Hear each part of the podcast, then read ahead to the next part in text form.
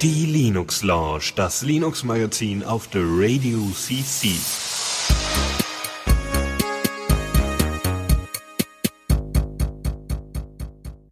Einen wunderschönen guten Abend hier auf der Radio CC zur Linux Lounge. Es ist wieder 19 Uhr, es ist wieder Montag und es ist der letzte Linux Lounge Termin in diesem Jahr. Und ähm, naja, ich habe jetzt hier nicht irgendwie großartig was vorbereitet, außer die alltäglichen äh, Linux-Artigkeiten. Und äh, äh, tut mir leid, also es hätte etwas größer werden können, so, ach, das letzte Mal Linux Lounge in diesem Jahr. Ähm, aber es hat nicht sollen sein. ähm, ich hoffe, man hört mich. Ich hoffe, das ist äh, alles kein, kein Problem. Ähm, sollte es trotzdem wieder Abbrechungen, also ab, ab, ein Abbrechen geben, ich werde es weiterhin erstmal mit Jingles nochmal versuchen, sollte es trotzdem ein Abbrechen geben, äh, dann sagt einfach Bescheid und dann gucken wir nochmal, dass ich das dann ohne Jingles fortführe. Gut, gut. Also, los geht's. Und zwar mit der ersten Rubrik. Neues aus dem Repo. Und da haben wir zunächst einmal, ganz kurz mal hier gucken, da haben wir zunächst einmal ein Spiel. Theoretisch hätte ich das auch in äh, in die Zockerecke packen können, fällt mir gerade mal so ein, aber es ist vielleicht ein bisschen mehr programmatisch, als jetzt inhaltlich was Neues passiert. Und zwar, es geht um Super Tuxcard, eines der so bekanntesten Linux Open Source Spiele schlechthin. Und auch eines der äh, nicht nur bekanntesten, äh, sondern auch eben, ja, weiß ich nicht, auch, auch weiß ich nicht, niedlichsten, weil äh, man kann halt GNU fahren, man kann Tux fahren, man kann auch äh, allerlei anderes, äh, andere, äh, ich glaube, man kann auch den Devil, ich weiß leider nicht mehr, wie er heißt, äh, von FreeBSD, kann man glaube ich auch noch spielen. Also sehr, sehr, sehr, sehr niedlich gemacht. Ähm, es geht um die Beta, nämlich 0.8.2 die Beta, weil dort haben sie jetzt das erste Mal die neue Shader Engine äh, oder Shader basierte Rendering Engine angesetzt. Und äh, da wurden jetzt einige Bugs rausgeworfen, beziehungsweise es gibt noch einige Bugs, ähm, die dann eben, wenn die Beta weg ist, dann hoffentlich auch verschwunden sind. Und äh, es ist aber trotzdem wohl spielfähig, nach Aussage von BitBlogs, äh, einem Blog, ähm, der, der das mal getestet hat. Ähm, das Laden von Texturen wird immer noch von der alten, in Anführungszeichen alten äh, Rendering Engine äh, Irrlicht oder von der Hauptengine Irrlicht benutzt. Äh, wie gesagt, das, das äh, Shader, äh, das, das andere Rendering-Zeugs, das macht alles, ähm, ja, macht alles die neue, die heißt nämlich Antarktika soweit, genau, Antark Antarktika, so, und C noch irgendwo dazwischen. Ähm, es gibt auch zudem noch zwei neue Strecken. Äh, Cocoa Temple, ja, von Cocoa, das ist ja diese, ist das nicht diese Programmiersprache unter, äh, unter Apple? Ähm, und äh, Jungle. Ähm, dazu wurde sogar eine Strecke ersetzt, nämlich die, die vorher Island hieß, heißt jetzt Gran Parasido Island. Ähm, Paradiso Island. Para, nicht Parasido. ist kein Rapper. Ähm, XP äh, wird zusätzlich nicht mehr unterstützt, was irgendwo klar ist, weil Microsoft es ja nicht mehr unterstützt. Gut, weiter geht's. Äh, ach ja, genau. Äh, und ähm, was besonders interessant ist an dieser äh, Rendering Engine, es gibt äh, dort eine Schärfentiefe, die jetzt äh, eingebaut ist. Es gibt diesen Godlight Mode. Also du, du hast, ähm, wenn du einen Mond am Himmel siehst, es gibt da auch ein kleines Video zu, was man sich mal angucken kann. Äh, wenn du den Mond am Himmel siehst, dann werden Strahlen durch die ähm, Baumwipfel geworfen. Und die erzeugen halt einen wahnsinnig hellen Schein auf der angeblichen Linse der Kamera, die man denn so hat. Und das ist sehr interessant. Ja? Also es werden so einige Teile von diesen Ästen überblendet von dem Mondscheinlicht. Ähm, das ist, das sieht sehr, sehr, sehr, sehr schön aus. Ähm, was sie noch unterstützen, ist OpenGL 3.1 und nicht mehr nur 1, also OpenGL 1. Äh, der Nachteil, es wird höchstwahrscheinlich deswegen auf älteren äh, Rechnern nicht mehr so laufen. Ja, aber dafür gibt's schönere Grafik, es sieht alles etwas hübscher aus und äh, ja, also ich finde, das ist es dann durchaus wert. Ich bin noch im Überlegen, wir im Hackerspace werden am äh, an Silvester wieder so eine kleine Party geben und ich bin auch am überlegen, ob ich nicht meinen Rechner gleich mitnehme und dann äh, darüber zocken lasse. Ja, also einfach hier so zwei ähm, äh, zwei, zwei, zwei Controller dran und fertig und dann wird eine Runde gezockt. Das wäre auch gar keine schlechte Idee. Super Tuxcard bietet sich ja für sowas auf jeden Fall an. Gut, weiter geht's. geht's. Es bleibt weiterhin bei Spielen, aber auch wieder eher die technische Seite, und zwar Jodot. Hatten wir mal vorgestellt, ist im Februar 2014 äh, vorgestellt worden, beziehungsweise open sourced worden. Jodot, äh, Jodot ist eine Spiele-Engine und davon haben sie jetzt die äh, 1.0er Version veröffentlicht. Ähm, die kann 3D als auch äh, 2D-Spiele erstellen und sie hat mehrere Exportmöglichkeiten, nicht nur zu Mac OS X und Linux und Windows sowieso, sondern auch in HTML5, was besonders interessant ist. Und ähm, herausgegeben wurde das wurde die Spielengine von vom Spielehersteller Occam Studio ähm, und nach zehn Monaten haben sie die 1.0er Version erreicht, was schon sehr hübsch ist. Ne? Nach zwei, äh, das Ding steht unter der MIT-License und da hat wohl die Community ordentlich mitgearbeitet, dass man relativ schnell auf eine 1.0er Version kommen konnte. Äh, ja, ansonsten ist jetzt in Bälde äh, ist, wird darauf abgezielt, dass es eine Neuentwicklung der, der, des 3D-Renderers gibt, was in Ordnung ist, und es gibt eine äh, und es soll die globale Beleuchtung in Echtzeit unterstützen. Ja, was ja jetzt nicht allnatürlich ist. Vielleicht sind manche Sachen vorgerendert oder sowas, aber in dem Fall soll das in Echtzeit passieren. Ähm, ihr sucht ja immer nach Browser. Ja? Nicht wirklich. Also die meisten bleiben bei ihrem guten alten Browser, aber manchmal, weiß ich nicht, möchte man vielleicht ein bisschen rumexperimentieren. Oder einen zweiten Ersatzbrowser zu haben, ist manchmal gar nicht schlecht. Also ich nutze zum Beispiel Epiphany als zweiten Browser. Ähm, einfach nur, weil ich darüber auf bestimmte Sachen Zugriff habe und äh, ja, sagen wir mal so, wenn unter Firefox mal was nicht funktioniert, was durchaus mal vorkommen kann, aus welchen Gründen auch immer, dann schmeiße ich halt Epiphany an und probiere es aus. Und meistens funktioniert es da. Oder ich, da ich meistens im Firefox ganz viele Tabs drin habe, möchte ich in Epiphany halt meistens nur ein oder zwei Tabs aufhaben, wie Soundcloud oder so, was ich einfach nur im Hintergrund laufen lassen möchte. Äh, ohne gleich äh, riesen RAM fressen äh, durch Firefox zu haben. Ähm, lange Rede, kurzer Sinn. Es gibt einen anderen Browser und der nennt sich Qt Browser. Und damit nicht K äh, Qt, sondern äh, QUTE Browser.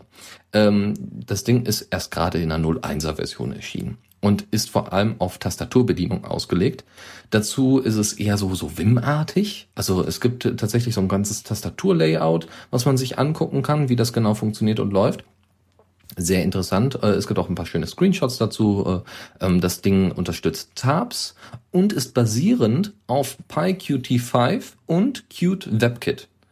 Sieht dabei ganz nett aus, muss man tatsächlich sagen. Sieht tatsächlich ganz nett aus, äh, hat oben eigentlich so eine, ja, wie im Terminal angezeigte Leiste oben, ja, und das, also das ist quasi äh, die die die Code-Version von einem ordentlichen Browser, der eben auch äh, grafische Anzeigen macht und nicht so ein Lynx-artiger Browser. Ja, das ist schon mal sehr sehr hübsch. Und das solltet ihr äh, vielleicht mal reinschauen, falls euch, äh, falls ihr doch jemand äh, einen Browser haben wollt, der sehr sehr wenig Funktionen hat oder sagen wir mal sehr gut mit der Tastatur bedienbar ist. Ich kenne ja viele, die von euch die äh, Tiling Window Managers benutzen und vielleicht passt so ein Browser genau da rein, im Gegensatz zu Firefox vielleicht oder Chrome. Äh, so, die letzte News ist auch wieder eher in die Grafikrichtung und zwar äh, gibt es einen neuen Grafiktreiber. AMD Catalyst ist veröffentlicht worden in der Version 14.12, was natürlich das Jahr angibt und den ähm, Monat. Äh, da äh, ist unter anderem dazu gekommen die VAAPI-Dekodierung. Ähm, das ist eine spezielle Art von äh, Dekodierung, die es besonders einfach macht oder besser macht, äh, ähm, solche Codecs wie H264, VC1, MPEG 2, MPEG 4 und so weiter anzuzeigen und schneller zu dekodieren dementsprechend. Das ist schon mal sehr, sehr schön, ja, dass es da dann auch nochmal ähm, Grafikkartenunterstützung für gibt. Äh, außerdem unterstützen sie jetzt OpenGLS ES, ähm, also OpenGL, nee, OpenGL, so OpenGL ES und ES steht für Embedded Systems. In der Version 3.0, äh, was auch schön ist, weil Linux wird ja auch sehr oft auf Embedded Systems benutzt und da ist so eine OpenGL-Unterstützung auch mal ganz nett. Und äh, das und äh, diese Version 3.0 entspricht ungefähr der OpenGL-Version 3.3. Ja, also die sind da ein paar Versionen hinterher so ungefähr. Ja, ansonsten unterstützen sie noch OpenCL ähm, 2.0, was ein offener Standard zur Programmierung von Mehrkernsystemen ist. Also du kannst äh, neben dem CPU natürlich auch den GPU dadurch ansteuern. Das sind so offene Schnittstellen. Das ist sehr hilfreich. Ja, und ansonsten ist das Ding 150 Megabyte groß und dann viel Spaß. also wenn ihr eine AMD-Grafikkarte habt, man hat ja irgendwie früher gesagt, ja, obwohl Nvidia da eigentlich ziemlich scheiße ist mit ihrer äh, Treiber-Geschichte, äh, Trotzdem sind, ist Nvidia, läuft Nvidia eigentlich ganz gut auf Linux und AMD hinkt mal ein bisschen hinterher. Dann war das mal wieder eine Zeit anders. Ich habe tatsächlich jetzt wirklich kein, kein Vergleichsmaß, aber vielleicht habt ihr ein Vergleichsmaß und wisst ungefähr, welcher Prozessor, welcher Browser, welcher was auch immer am besten dann äh, nachzuvollziehen ist oder am besten äh, mit, mit Linux grundsätzlich umgehen kann, die ganzen Treiber. Das dazu und dann gehen wir mal in die nächste Runde mit dem nächsten Jingle. Newsflash. Also das Tor-Projekt wappnet sich gegen einen möglichen zukünftigen Angriff. Ähm, die Überlegung ist, es, es gibt in, im, ihr kennt ja das Tor-Netzwerk, brauche ich ja sicherlich jetzt nicht nochmal erklären, außer dass eben eure Verbindungen über mehrere Rechner geroutet werden und kein Knoten mehr weiß, wem eigentlich ursprünglich diese Verbindung gehört. Da wird einfach nur weitergeleitet und am Ende kommt man irgendwo raus ähm, man hat ja schon gemerkt, dass Tor immer mal wieder angegriffen worden ist, so von wegen, ah, das ist total unsicher und bla bla bla. Und auch die Geheimdienste äh, haben da schon Möglichkeiten gefunden, Leute zu finden über das Tor-Netzwerk und und und und, ja, und Sicherheitsprobleme und bla bla bla. Und jetzt wird es ein bisschen problematischer, weil es eben ja äh, öfters mal Beschlagnahmungen gab äh, im Bereich, nicht nur was die einfachen normalen äh, Tor-Server und Relays und so weiter angeht, sondern auch was die Directory Authorities angeht. Diese Directory Authorities, was ein schwieriges Wort ist, ähm, sind Server mit einer Liste von aktiven Knotenpunkten von dem gesamten Tor-Netzwerk. Und man hat jetzt versucht, da eine gewisse Redundanz reinzubauen. Deswegen bereitet sich das Tor-Projekt auf solche Razzien vor. Ja, also wenn so ein Server mal weg ist, ist das echt ein Problem. Und ähm, das Tor-Projekt bereitet sich in dem Sinne vor, dass sie da mehr Redundanz einbaut. Das heißt, selbst wenn ein Server oder mehrere Server da wegfallen, ist es immer noch kein Problem, weil genug Informationen auf anderen Servern verteilt oder wie auch immer gespeichert sind, so dass man die wieder zusammenführen kann. Was schon mal erfreulich ist. Das äh, soweit dazu. Also ihr solltet euch äh, vielleicht in Zukunft mal darauf ähm, einstellen, dass vielleicht einige dieser Directory Authorities, dieser Server mit Listen für die aktiven Knotenpunkte, für die aktiven Server der, des Tor-Netzwerks, dass die vielleicht mal weg sind. Ja, aber eben, dass es da Möglichkeiten gibt, äh, diese Informationen wieder zu erlangen. So, jetzt kommen wir mal zu politisch doch sehr interessanten Geschichten. Und zwar, ähm, die EU investiert in freie Software und gar nicht mal allzu wenig. Ja? Also man könnte ja jetzt allerlei erwarten von der EU. Gut, man müsste jetzt mal überlegen, wir sind, weiß ich nicht, wie viele Millionen. Ich glaube, wir kommen fast, ich glaube, wir sind so rande 300 Millionen Leute in der EU innerhalb oder grundsätzlich europaweit. Ähm, das wäre interessant zu erfahren, also in den USA sind es auch so 300.000, äh 300.000 genau, 300 Millionen. Also kommt so kommt so ein bisschen drauf an. Mal aufgeteilt ähm, auf diese 300 Millionen Leute in der EU äh, ist eine Million Euro nicht so viel. Aber Trotzdem für freie Software ist es schon mal ganz schön, dass zumindest die EU anerkennt, dass freie Software wichtig ist. Die EU will eine Million Euro für freie Software ausgeben, was erfreulich ist. Und das ganz speziell auch angewendet. Unter anderem gibt es ein sogenanntes Web Authoring, äh, eine Web Authoring Software. Meine Güte, ist das heute wieder schwierig mit den ganzen Begriffen. Diese, diese Software ist dafür da, um, oder soll dafür da sein in Zukunft, um Gesetzestexte auszubauen, beziehungsweise eine Partizipationsmöglichkeit, also eine Mitmachmöglichkeit für den normalen Bürger zu schaffen. Äh, die Software heißt AT4AM. Keine Ahnung, was das bedeuten soll. Finde ich auch einen sehr sperrigen Namen. Man könnte das viel cooler rüberbringen wie Democracy OS oder Law OS oder wie auch immer, Laos. hm. äh, das wäre eine Möglichkeit. Nein, sie wollen, wie gesagt, diese Software ausbauen, alles freie Software natürlich, klar, und äh, wollen somit mehr Partizipation schaffen, weil wir wissen ganz klar, wer sich ein bisschen mit der EU beschäftigt hat, die EU ist nicht das Böse, die EU ist aber auch nicht das Gute und genau das ist das Problem. Wir müssen eben gucken, dass sie wieder zu was Gutem wird. Ja, indem wir zum Beispiel den Bürgern mehr Möglichkeiten geben, in jeglicher Form zu partizipieren und vielleicht dann auch an einigen Gesetzestexten mitzuschreiben. Beziehungsweise ich glaube weniger, dass sich die Leute wirklich an Gesetzestexten mit ja, da, damit beschäftigen werden. Ich glaube eher, dass es Journalisten nutzen werden, um mal reinzugucken, wer in solche Gesetzestexte denn alles reinschreibt und das nachvollziehen zu können. Das ist schon mal auch schon ein guter Fortschritt. Ja, und man sieht dann vielleicht auch etwas klarer, welche Fraktion innerhalb des EU-Parlaments mehr macht und weniger macht. Ja, wenn jetzt äh, die Piraten zusammen mit den Grünen, europäischen Grünen natürlich, ähm, äh, sagt, okay, oder vielleicht auch die SPD, es gibt ja auch die, die Vereinigte, äh, die Vereinigten Sozialisten, äh, die europäischen Sozialisten, äh, es sind ja alles größere Fraktionen da, die sich aus den ganzen anderen Parteien äh, Europas zusammenziehen äh, und zusammenfassen lassen. Äh, davon äh, könnte man dann unbedingt, da könnte man un, ungefähr davon ausgehen, dass die vielleicht solche Sachen offen packen, die vielleicht von der konservativen Seite äh, bis von der rechten und vom rechten Flügel eher weniger, weiß man nicht. Kann sich auch komplett umkehren, ja, wir schauen mal. Aber man kann somit dann auch ganz klar sagen, aha, da haben Leute vielleicht verstanden, wie das Internet funktioniert und wie, äh, wie man Bürgerpartizipation schafft, ja. Ob das dann am Ende alles so umgesetzt wird, werden wir dann sehen. Aber erstmal eine schöne Geste. Ansonsten soll es ein komplettes Inventar, also zusammengefasst eine Webseite geben, äh, wo die EU ihre von der EU genutztes freie Software exemplarisch vorstellt und einem Code Review unterzieht, was schon mal sehr schön ist. Heißt, man schaut sich dann die Funktionen an und ob das denn alles so läuft und gut funktioniert und investiert vielleicht noch mal ein bisschen mehr in die Software, die man denn da alltäglich nutzt, ja, sei es LibreOffice oder sonst irgendwas. Ich glaube, sie haben jetzt das Open Document Format und so weiter auch schon irgendwie näher gebracht, durchgebracht, was auch erfreulich ist. Das sind so kleine Fortschritte, die man auch anerkennen muss, äh, jetzt im Gegenteil zu den großen, großen Nachteilen, die eben über TTIP und CETA reinkommen. Aber, wie gesagt, solche kleinen Freudenschreie so, ja, ein bisschen was, nur ein ganz kleines bisschen was tut sich, ist auch mal angebracht. Da helfen übrigens auch die ganzen Werbeaktionen, die die EU derzeit macht. Aber das ist kein Politik-Podcast, das ist ein Linux-Podcast und deswegen gehen wir wieder zu Sicherheitslücken. und zwar gibt sie derzeit bei Git, beziehungsweise auch wieder nicht, weil es bereits einen Fix dafür gibt.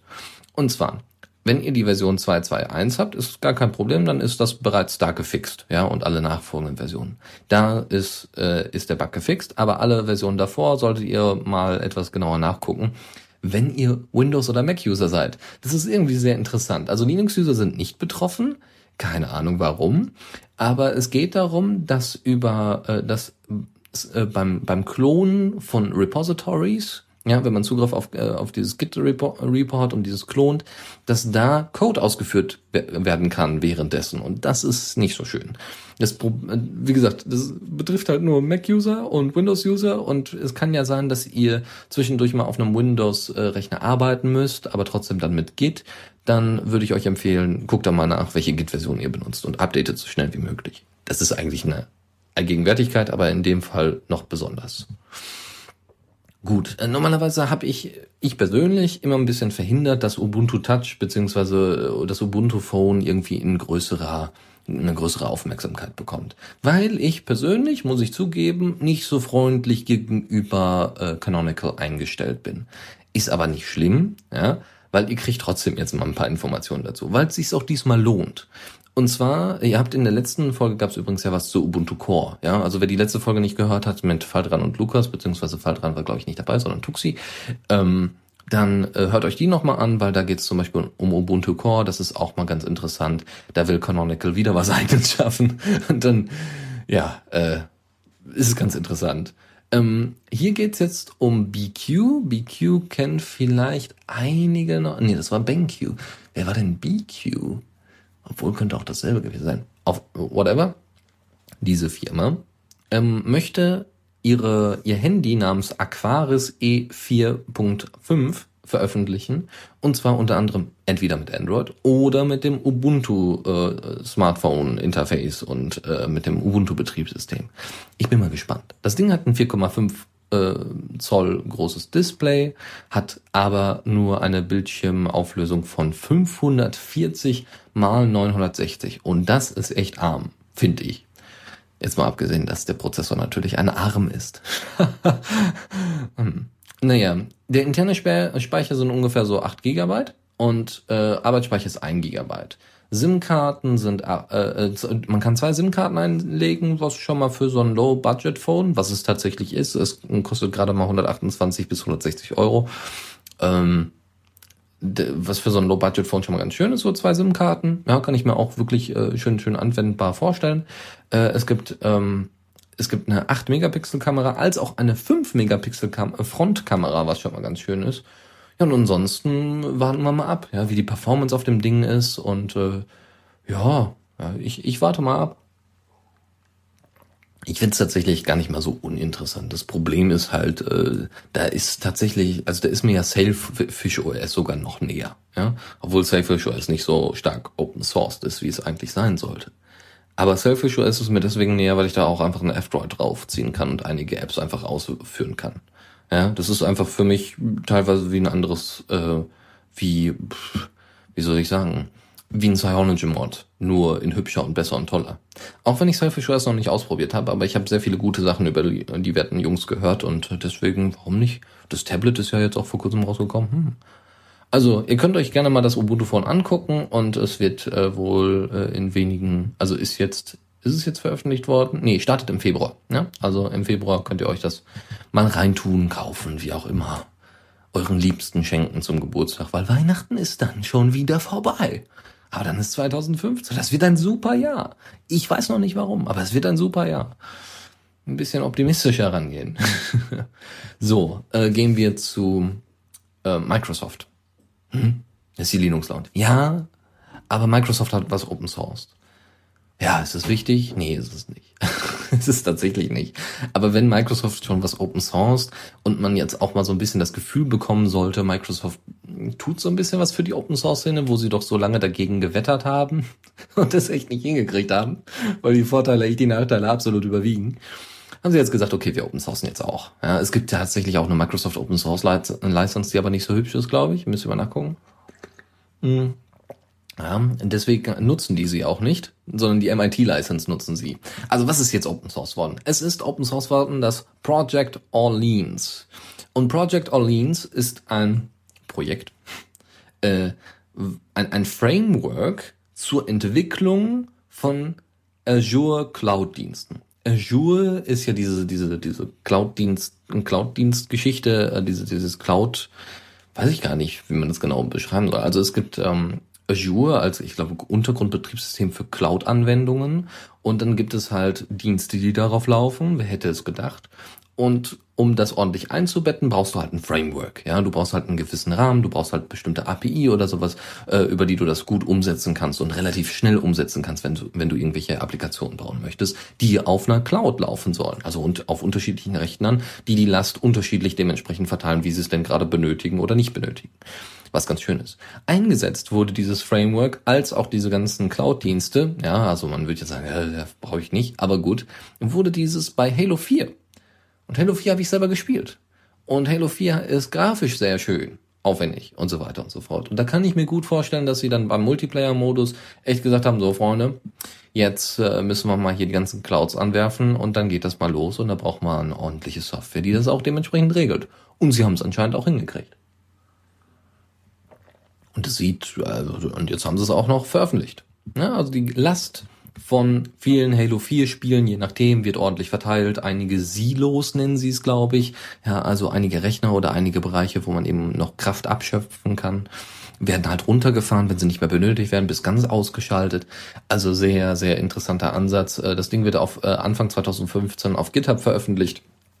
Und dann könnt ihr damit machen, was ihr wollt. Weil Ihr müsst dafür halt die Software von Azure haben. Also ihr müsst halt diese Cloud-Dienste haben von Microsoft. Sonst bringt euch das überhaupt nichts.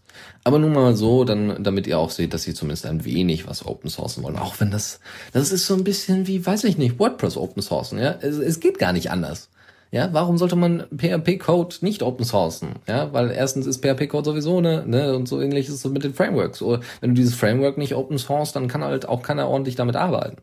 Auf der anderen Seite könnte man natürlich auch schön nachvollziehen, wie so Azure funktioniert. Vielleicht. Naja, das ist dann euch überlassen. Gut, also, dann haben wir noch eine letzte News aus der Rubrik und zwar die FSF. Die Free Software Foundation hat eine neue Liste strategisch wichtiger äh, freier Projekte aufgestellt. Also diese, die nennen sie halt in Englisch High Priority Projects. Und ähm, es geht unter anderem da, äh, geht unter anderem dazu, dass sehr, dass, äh, dass viele Eingaben aus der Gemeinschaft dahin kommen und äh, ja, dass eben diese durch diese Liste bestimmte Projekte, die besonders wichtig sind, besonders viel Aufmerksamkeit und somit auch Auftrieb bekommen bei Entwicklern als auch bei Spenden. Äh, da muss ich mal kurz gucken, was haben wir denn da? Was haben wir denn da? Ähm, wir haben, es gibt 14 Kategorien, über 40 Projekte in diese Gruppe fallen beispielsweise Projekte, die Skype, Google Earth oder den Adobe Flash Player mit freien Pendants, äh, Pendan, Pendants, Pendants, Pendanten auf Deutsch ersetzen wollen. Ja, also da haben wir, was haben wir denn da? Da steht tatsächlich nicht so wirklich eine Alternative dazu. Ja, also was auch immer das dann sein soll, wahrscheinlich irgendwie WebRTC oder sowas. Ich denke, da sind die auch drin. Also müssen wir mal gucken. Ich habe leider hier diese, da ist diese Liste. Abgekürzt ist übrigens dieses High Priority Projects halt HPP. HPP. Äh, und das sind soweit alles auch Projekte, die irgendwie unter GPL lizenziert sind, wenn mich nicht alles täuscht, was auch nochmal erfreulich ist. Ja, weil GPL hat irgendwie in letzter Zeit doch ziemlich äh, federn lassen müssen, leider. Und das ist echt schade. Und mir fällt gerade auf, dass wieder mal irgendwie hier manchmal hier nichts passieren möchte wenn ich hier irgendwie Seiten öffne, ja, dann, dann wird halt einfach auch eine Runde geladen. Ist auch ganz hübsch, aber nicht besonders schön. Naja, gut. Also, das ist schon mal ganz nett, dass, dass es solche Rankings gibt, ja, also äh, aus dem Journalismus grundsätzlich, oder ja, Journalismus kann man das meiner Meinung nach nicht mehr nennen, aber grundsätzlich aus der PR kennt man diese Vorgehensweise, dass man eben versucht, ähm, Rankings zu stellen. Es gibt auch diese Hochschul-Rankings, ja, gehen wir mal ganz weit weg von äh, ähm, äh, von der, von der Linux und vom eigentlichen Linux und Open Source Thema. Es gibt diese Hochschulrankings und da werden dann Umfragen an Hochschulen gemacht. Der Witz ist, da macht halt kaum einer mit und diese Hochschulrankings sagen auch nicht viel aus. Ja, dann werden die in der Zeit abgedruckt, ne, in der Zeitung, also in der Zeit, ja, die Zeitung aus Hamburg, äh, und dann war's das so ungefähr. Ja, das kann man sich dann auch sparen. Aber in dem Fall ist es vielleicht ganz wichtig als PR-Mittel, ja, um auch Open Source und und äh, Free Software den Leuten etwas näher zu bringen. Zockerecke. Kommen wir zu den Spielen. Und zwar Civilization Beyond Earth ist in der letzten Linux Launch schon angesprochen worden, dass es, glaube ich, am Donnerstag, also letzten Donnerstag veröffentlicht worden ist. Jetzt ist es veröffentlicht. Civilization kennt ihr ja sicherlich, ist ein Strategiespiel, ist jetzt auch nicht gerade unbekannt. Ich glaube, Civilization 3 ist irgendwie so, wird auch ziemlich gehypt immer noch. Und Beyond Earth ist halt im Sci-Fi-Setting und auch mit, ja, mit mehr Interaktion und bessere Grafik und jetzt ist halt für Linux raus und alle sind ganz fröhlich. Ja, es ist, äh, ja, weiß ich nicht. Also mich persönlich interessieren halt so Real-Time-Strategy-Geschichten nicht so wirklich, weil ich, ich weiß nicht, konnte auch mit Zero AD nicht so wirklich was anfangen. Vielleicht liegt es auch einfach daran, dass ich die nicht besonders gut spiele. Ja, also dass, ich, dass, dass das nicht, nicht mein Fachgebiet ist. Ja, ich bin eher der Shooter-Typ. Deswegen habe ich in den letzten paar, äh, paar Tagen auch wahnsinnig viel Global Offensive, also äh, Counter-Strike Global Offensive gespielt. Nun, Genau, kommen wir mal zu einem Spielchen, das bei Steam Greenlight veröffentlicht worden ist vor kurzem. Und zwar heißt das Ding Starmate. Da habe ich mir mal den, den Trailer von angeguckt. Das sieht echt interessant aus. Das ist im Endeffekt Minecraft in Space. Und weil wir ja noch nicht genug Minecraft-Ableger haben, hat man gesagt, okay, das packen wir jetzt einfach mal so ins Weltall, weil Space ist halt toll. Wir haben ja bereits beim Kerbal Space Program äh, gesehen, dass Leute total auf, äh, ja, weniger auf Science Fiction, aber genau auf dem Bereich so, so äh, Weltraum und so weiter ähm, äh, total spannend reagieren, ja, gespannt reagieren. Und äh, Starmate ist jetzt bei Steam Greenlight eingeläutet worden. Starmate, wie gesagt, du hast halt, du kannst halt Raumschiffe bauen mitten im Weltraum. Kann, wer hätte es gedacht, du könntest, äh, kannst, äh, hast irgendwie ähnliche Blocks, äh, äh, die, die auch bei Minecraft schon gelten. Natürlich sind da noch einige zusätzliche Blocks äh, also so, so Blöcke, die man, die man aktivieren kann. Also es gibt so ein paar Zusatzfunktionen natürlich, weil im Weltraum halt alles ein bisschen anders ist als jetzt, ähm, als jetzt bei Minecraft. Ähm, es sieht hübsch aus, muss man echt sagen. Also es ist echt hübsch gemacht. Und das ist jetzt, würde ich nicht sagen, irgendwie ein billiger Abklatsch. Es ist ein guter Abklatsch. Warum nicht? Gut, was haben wir noch? Äh, genau, Storm United. Storm United ist auch bei Steam Greenlight vor, äh, vor äh, kurz veröffentlicht worden, kommt höchstwahrscheinlich dann auch in Zukunft für Linux oder ist dann schon bei, äh, bei Greenlight für Linux. Äh, ist schon mal sehr schön. Äh, ist nämlich wieder ein Shooter. Ja? Wieder was für mich. Das ist schon mal sehr erfreulich. Ähm, da geht's äh, auch grafisch ganz weit hoch hinaus. Ich weiß leider nicht, welche Engine, weil ich kann hier gerade meine ganzen, meine ganzen Webseiten nicht öffnen. Das ist alles total super gerade. das ist zum Kotzen, das ist unfassbar. Das, äh, da gibt's auch einen schönen, äh, ein paar schöne Videos, äh, wo sie, wo, die, wo sie das mal zeigen, wie das ungefähr funktioniert. Ähm, also wie, wie das aussieht und so. Und das ist sehr beeindruckend. Sie haben, äh, du läufst halt nicht einfach nur geradeaus und die Kamera wackelt ein wenig, sondern sie reagiert wirklich auf jeden Schritt und Tritt. Das ist echt, echt schön gemacht. Äh, es, es erinnert sehr an Halo. Und deswegen ist das demnächst auf meiner Wishlist. Ich habe es noch nicht draufgepackt, aber das, was ich gesehen habe, ist schon mal sehr vielversprechend. Es ist wirklich wie Halo. Du hast halt, äh, du, es ist, es kommt einem zumindest vor wie so ein Spielefeeling, ja. Halo ist so ein bisschen wie Battlefront früher, ja. Das hat man so einen Spaß gespielt und dann hast du ein paar Granaten geworfen und dann hast du ganz billig mit dem Sniper jemanden abgeknallt und am Ende des Tages war alles supi. Ja, also nicht irgendwie hochmilitarisiert oder sonst irgendwas, na, alles Blödsinn. Ja, nicht Call of Duty mäßig, sondern eher ein bisschen zurückhaltend, aber irgendwie spielerisch und, und trotzdem irgendwo noch ein ernstes Spiel. Nicht so wie, ja, Serious Sam ist vielleicht ein schlechtes Beispiel, es, äh, obwohl gibt's da Multiplayer? das wäre mir jetzt auch neu. Ich glaube, es gibt, gab einen Koop-Modus. Ähm, das wäre halt noch eine Möglichkeit. Das wäre noch vielleicht ganz nett, äh, äh, dass, dass es dann ordentliche Levels gibt und vielleicht einige nachgebaute Levels von Halo, wenn sie sich schon so daran anlehnen. Wie gesagt, spannend. Ich, ich warte mal. Ich bin gespannt. Baldur's Gate ist vor kurzem veröffentlicht worden. Ach, ich wusste mal, was es war. Ich glaube, es war ein RPG. Guck mal kurz. Ah, jetzt funktioniert's wieder. Aber nur bei einigen. Ah, ich merke gerade, es liegt an einer Webseite, die nicht starten möchte, aber andere Webseiten öffnen. Was zum Teufel. Baldur's Gate 2 ist veröffentlicht worden in der Enhanced Edition, also in der verbesserten Version. Es gibt die, die, die beiden Baldur's Gate, äh, Baldur's Gate Teile wurden neu aufgelegt und jetzt ist es auch der zweite Part. Jetzt gibt es auch irgendwie in Zukunft bald eine Android-Version und sie haben jetzt halt den zweiten Teil auch für Linux herausgebracht, was schon mal ganz schön ist. Ja, äh, sieht auch gar nicht mal so schlecht aus, ist halt nur nicht mein Spielegenre. Es gibt auch Multi äh, verbesserten Multiplayer-Modus. Äh, was gibt's noch alles? Ach Gott. Ja, also Baldur's Gate 2 heißt in, auf, äh, auf Deutsch äh, Schatten von Am. Also, beziehungsweise das ist der Untertitel davon. Und äh, ja, eigentlich sonst, weiß ich nicht. Also Enhanced Edition heißt natürlich auch grafisch enhanced und das sieht man, finde ich auch. Ja, und ansonsten ist halt typisch RPG, ne? Du rennst halt rum und wartest darauf, dass irgendwas passiert.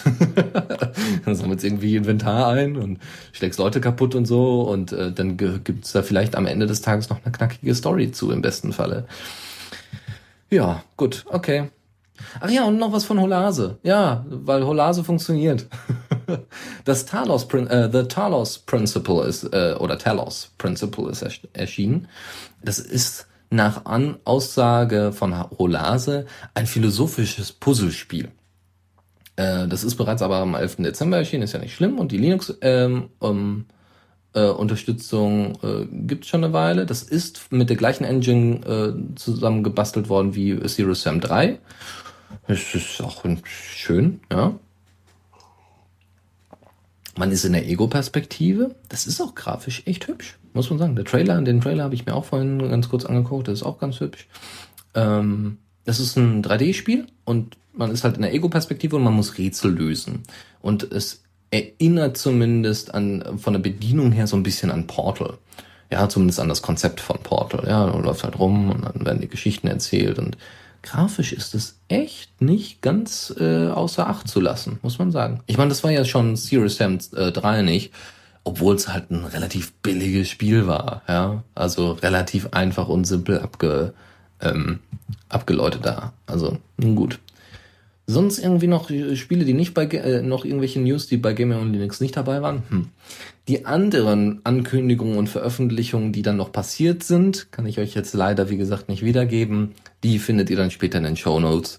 Und äh, das tut mir leid, dass ich die leider gerade nicht aufrufen kann. Naja gut, kommen wir ein bisschen zu was Erfreulichem nämlich zu der neuen, äh, zu der nächsten Rubrik, nämlich Tipps und Tricks.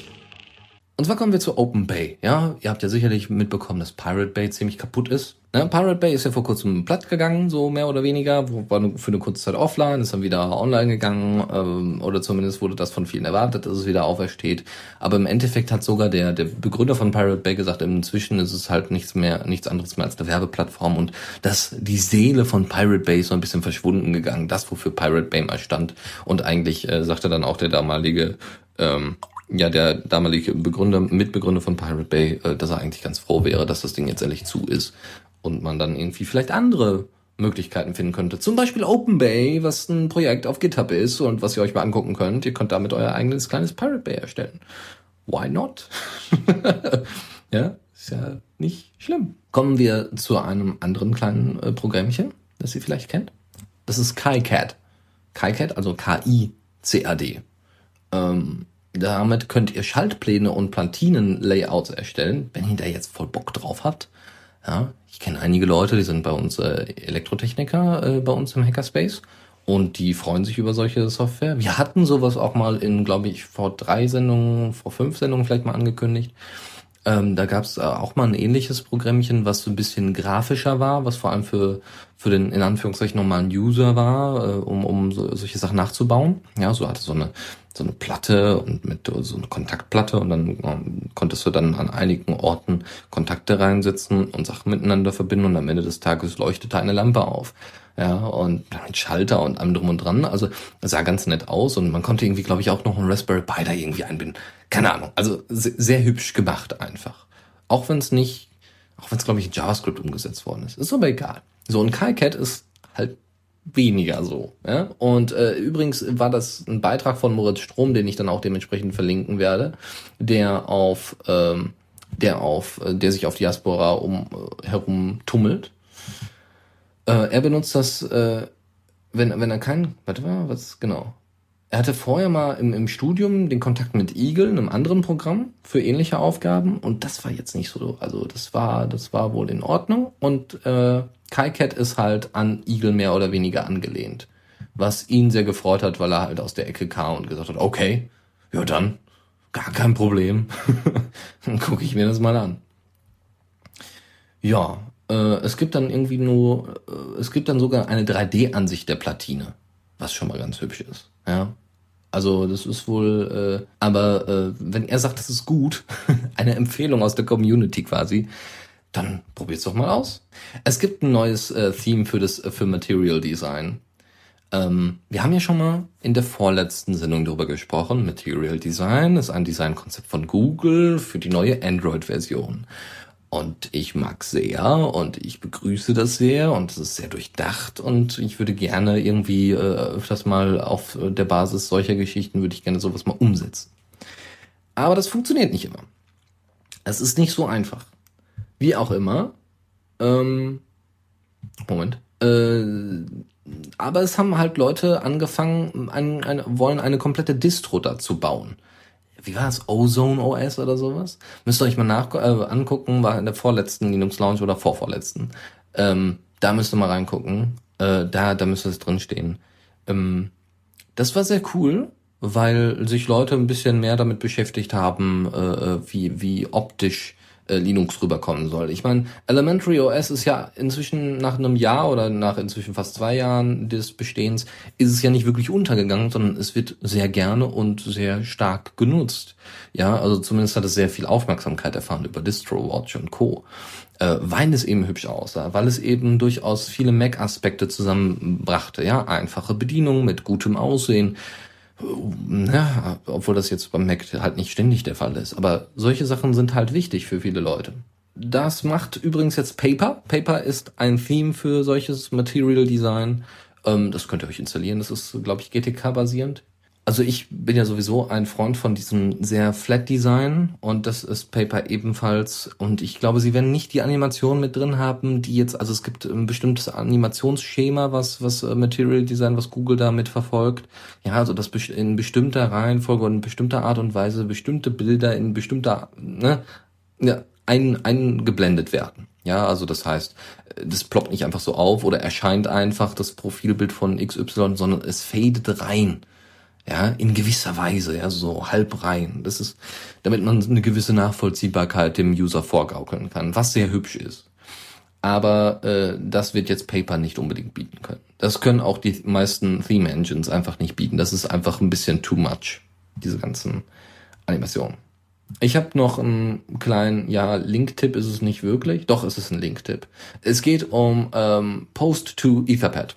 Das ist ein kleines, ja, Skript kann man auch nicht mal sagen, das ist ein kleiner Befehl das funktioniert mit curl und da habt ihr eine Möglichkeit, Sachen über, über Bash an Etherpad zu senden. Was ganz hilfreich sein kann, wenn ihr ein Bash-Skript bastelt und dann haut ihr das per curl an Etherpad ran, äh, irgendwie, weiß ich nicht, ähm, ach, was weiß ich, ihr generiert einfach ein locker schnelles Etherpad aus was auch immer. Scheißegal, aber es ist bestimmt hilfreich. Ich könnte zum Beispiel, äh, was haben wir denn da? Ja, also jetzt für die Sendung könnte ich es, glaube ich, nur bedingt nutzen. Aber was eine Möglichkeit wäre, beispielhaft wäre, man baut ein kleines Bash-Script. Das baut man für zum Beispiel unsere The Radio CC Titel. Ja, und wir haben eine Titelanzeige. Wir haben aber jetzt nicht eine Wiedergabeliste, was angezeigt worden ist. Und theoretisch könnte man alle, weiß ich nicht, 30 Sekunden mal abfragen, welcher Titel gerade gespielt wird. Und dieser Titel wird dann halt ins Etherpad geschoben und die Leute können dann eben bewerten. Weil, ne, Kollaboration ist halt mit Etherpad total super. Äh, und das kann man halt mit so einem kleinen Skript auch umbauen. Also umsetzen. Warum nicht? So ein kleiner Befehl. Kann ganz hilfreich sein. So, dann gibt es einen Airplane Mode für WordPress. Da geht es darum, dass ihr, dass äh, ihr quasi eine lokale WordPress-Instanz habt, äh, wo ihr ja, also die, die nicht einfach aufsetzt, sondern die zusammengefasst ist, etwas kleiner ist, glaube ich, in bestimmten Maße und wo ihr ähm, einfach mal Blogbeiträge vorbereiten könnt, auch ohne online zu sein, was ganz hilfreich sein kann. Man könnte natürlich sagen, ja, was zum Teufel, ich kann das auch einfach in einem Editor machen. Ja, das könntet ihr, aber sonst gibt's ja nicht sonderliche Software, wenn ihr das nicht anders machen solltet. Ja, ist ganz nett, kann man sich mal angucken, ähm, ist ganz niedlich, weil wenn ich kenne durchaus einige Blogger und ich kann mir vorstellen, dass Leute, die viel reisen, worunter halt auch einige Blogger zählen, dass die halt nicht dauernd im Internet sein können und dementsprechend mal zwischendurch ein paar Texte zusammenkritzeln wollen, plus Bilder und dann einfach alles vorbereitet haben wollen, dann einfach nur noch den Source Code kopieren und fupp, einmal schön äh, aufs WordPress pflanzen. Ja.